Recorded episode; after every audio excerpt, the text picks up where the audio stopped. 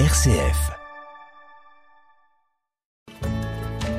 La chronique Les bons conseils de mon notaire vous est présentée par la Chambre interdépartementale des notaires de la Cour d'appel de Lyon. On parle de succession aujourd'hui dans les bons conseils de mon notaire avec Maître Candide Porem, notaire associé à Lyon, spécialisé en droit de la famille et présidente du Centre de médiation notariale Médiane. Bonjour Maître. Bonjour. Dans quel cas est-il obligatoire de faire appel à un notaire dans le cadre d'une succession? Quasiment systématiquement, j'ai envie de dire de manière un peu factuelle, parce qu'aujourd'hui, euh, il y a toujours des démarches à accomplir, et, et notamment la, la première est de déterminer qui sont les héritiers de la personne décédée. Et cette détermination s'établit dans un acte qu'on appelle un acte de notoriété. Et ça, généralement, cet acte-là est demandé à peu près par l'ensemble des organismes, malheureusement, que la famille va devoir rencontrer. Donc même lorsqu'il n'y a pas forcément de biens immobiliers qui nécessiteraient vraiment de nous consulter systématiquement, en principe, il est quand même fortement conseillé de venir nous voir pour qu'on puisse accompagner la famille dans ces démarches. En cas de biens immobiliers, là par contre, il n'y a pas le choix, c'est obligatoire. absolument, effectivement, puisqu'il y aura un acte euh, spécifique adressé qui va constater la transmission des biens immobiliers appartementaux défunts, la personne décédée, à ses héritiers.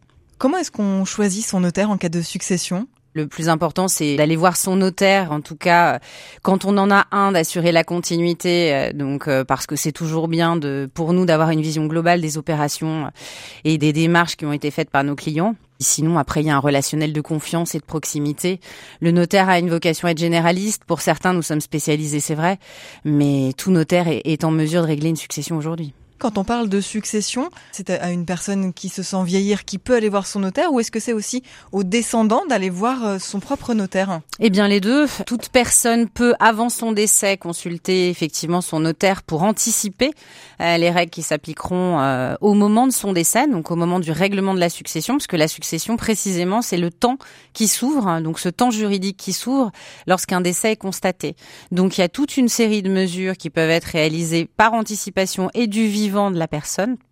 Et puis une fois qu'une personne est décédée, en revanche, évidemment, ses proches, son conjoint, ses enfants, donc ses frères et sœurs parfois, peuvent, mais c'est fortement conseillé, aller voir un notaire pour permettre l'application de soit des textes légaux, donc de la loi qui va les instituer héritiers, ou alors dispositions particulières comme un testament par exemple. Alors justement, quel est le rôle du notaire dans le cadre d'une succession? À quel moment est-ce que vous intervenez? Alors nous, on intervient très vite, très tôt. La plupart du temps, quelques jours après le décès, une fois que les obsèques sont intervenues et que la famille est, est en possession de l'acte de décès, parce que c'est ce qui va véritablement finalement rendre le décès public et permettre au notaire de travailler.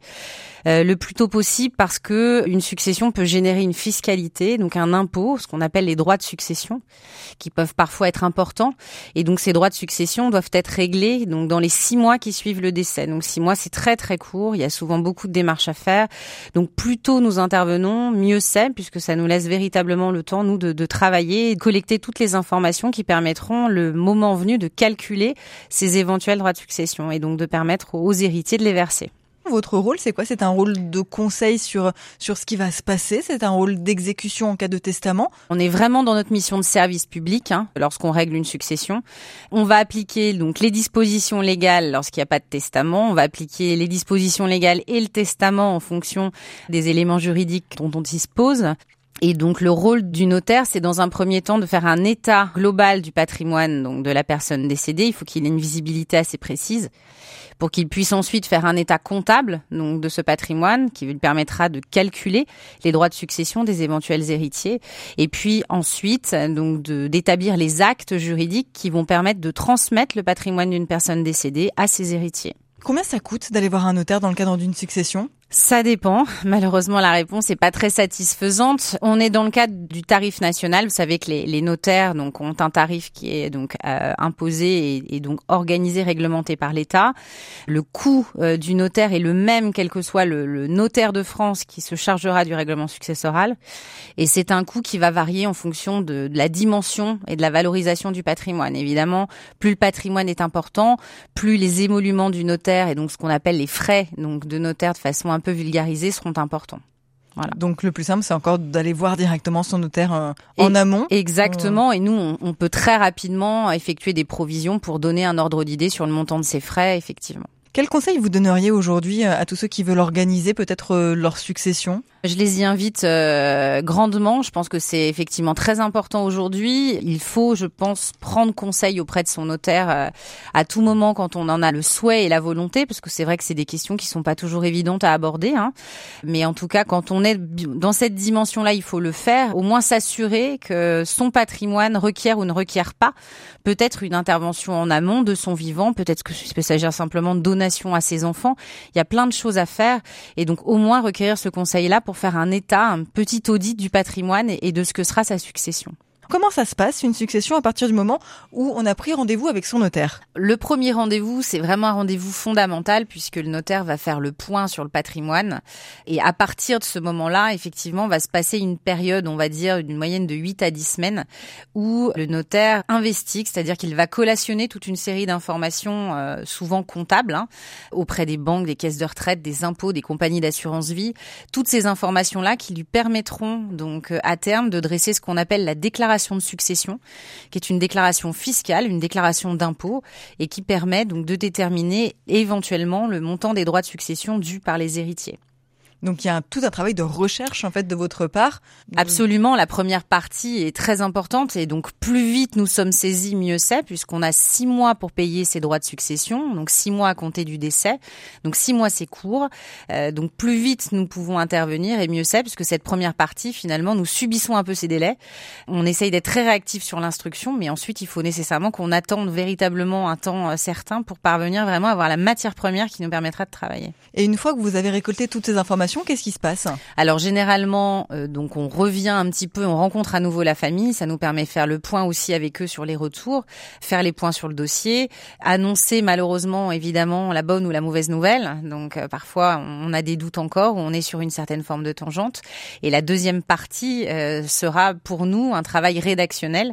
Une fois que les orientations juridiques sont décidées, eh bien il va falloir que nous traduisions donc les choix juridiques des différents héritiers dans les actes de la succession et on reverra les héritiers quelques semaines après pour signer ces actes-là. Donc concrètement, ce deuxième rendez-vous, il permet de dire il y a eu un testament, il n'y a pas eu de testament, il y a des biens immobiliers, il y a de l'argent à hériter, ou alors il y a des dettes, par exemple. C'est ça, combien ça coûte Voilà, combien ça va coûter exactement. C'est un état vraiment du patrimoine de la personne décédée. C'est vrai que parfois, on, s'imagine pour les héritiers, quand on est dans un, un, cercle familial très proche, on a peu de surprises puisqu'on maîtrise un petit peu plus les choses. Mais c'est vrai que parfois, on hérite de son grand-oncle qu'on connaissait finalement très mal, très peu patrimonialement parlant. Donc il peut y avoir des surprises, bonnes ou mauvaises d'ailleurs. Et là, votre rôle à vous, c'est de présenter voilà tout ce qui se passe. Exactement, et d'orienter évidemment les choix juridiques. C'est évident qu'il y a la possibilité, par exemple, de renoncer à une succession en France.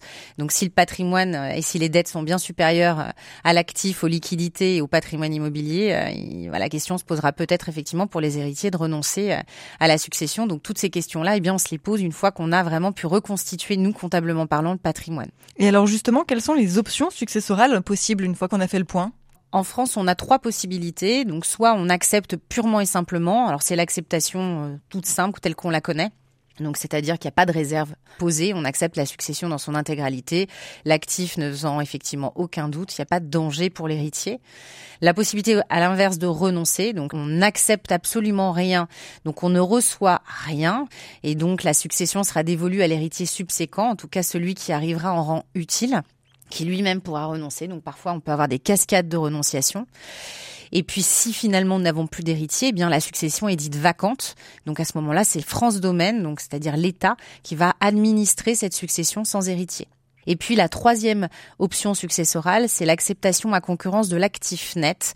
C'est-à-dire que là, l'héritier met une réserve en disant moi je suis d'accord pour accepter à concurrence que l'actif soit manifestement supérieur au passif. Et donc là, on a un mode de déroulé euh, de la succession qui est très particulier, très complexe, qui permettra véritablement d'encadrer son acceptation.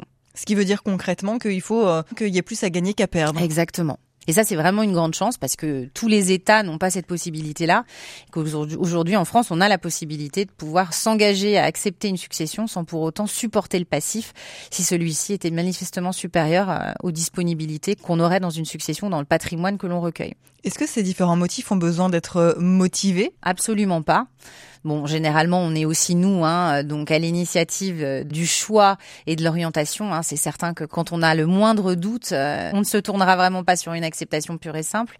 Donc, il n'y a pas de motivation à faire. C'est vraiment un choix absolu. Comment ça se passe dans le cadre de la succession, par exemple, d'un célibataire sans descendance? On va rechercher ses héritiers, donc ce peut être ses parents, ses frères et sœurs, euh, donc euh, ses neveux et nièces. Et puis effectivement, bah après on peut aller même encore plus loin. On est, on est une collatérale, ça peut être les cousins, etc. Donc quand les héritiers euh, sont connus, on va reconstituer un petit peu cet arbre généalogique et donc déterminer et identifier ses héritiers. C'est pas toujours le cas. Donc parfois on a un ami, un voisin qui vient nous saisir en nous disant voilà moi je, n'étais qu'ami, mais je, je connais assez mal sa famille. Il était fâché avec tout le monde. Parfois vraiment on a des configurations de ce type-là. Et dans ces cas-là, eh bien, on va avoir recours à un cabinet de généalogie qui lui va faire ce travail de reconstitution de la famille. Et donc c'est ce cabinet de généalogie qui va nous indiquer qui sont les héritiers de la personne décédée quels sont les actes rédigés par le notaire à la fin de cette procédure de, succession? Alors ils sont plus ou moins variables. Il peut y en avoir, on va dire, un certain nombre en fonction de la, configuration juridique. Majoritairement, on a trois actes fondamentaux. L'acte de notoriété, c'est un acte qui vient constater les qualités héréditaires des héritiers. Sont-ils conjoints, époux survivants, donc euh, enfants, neveux, nièces, frères, sœurs? Et donc la fraction également qu'ils vont recueillir dans la succession. L'attestation immobilière, ce document-là est un document qui est requis par les services de publicité foncière, donc anciennement conservation des hypothèques. Elles vont permettre d'assurer la traçabilité de la propriété des biens immobiliers qui dépendent de la succession de la personne décédée. On va constater le décès de cette personne, elle-même propriétaire d'un certain nombre de biens, et on va indiquer au service de la publicité foncière que désormais les propriétaires eh bien, sont ses héritiers. Donc cet acte-là, il est destiné à une forme de publicité et d'opposabilité générale. On a cette déclaration de succession qui n'est pas un acte authentique, hein, c'est pas un acte notarié, c'est vraiment une déclaration fiscale sur un imprimé CERFA, comme on les connaît tous. Voilà, mais évidemment, bien sûr, qu'on prépare avec les héritiers et qui a pour vocation de déterminer le montant des droits de succession que l'on envoie, le cas échéant, accompagné du montant de ces droits à l'administration fiscale. Maître Candide Porret, merci. On rappelle que vous êtes euh, notaire associé à Lyon, spécialisé en droit de la famille et présidente du Centre de médiation notariale médiane. La semaine prochaine, on reviendra sur le testament et sur la manière de faire son testament. Merci, maître. Merci. C'était la chronique Les bons conseils de mon notaire. Pour plus d'informations, visitez le site chambre-rhône.notaire.fr.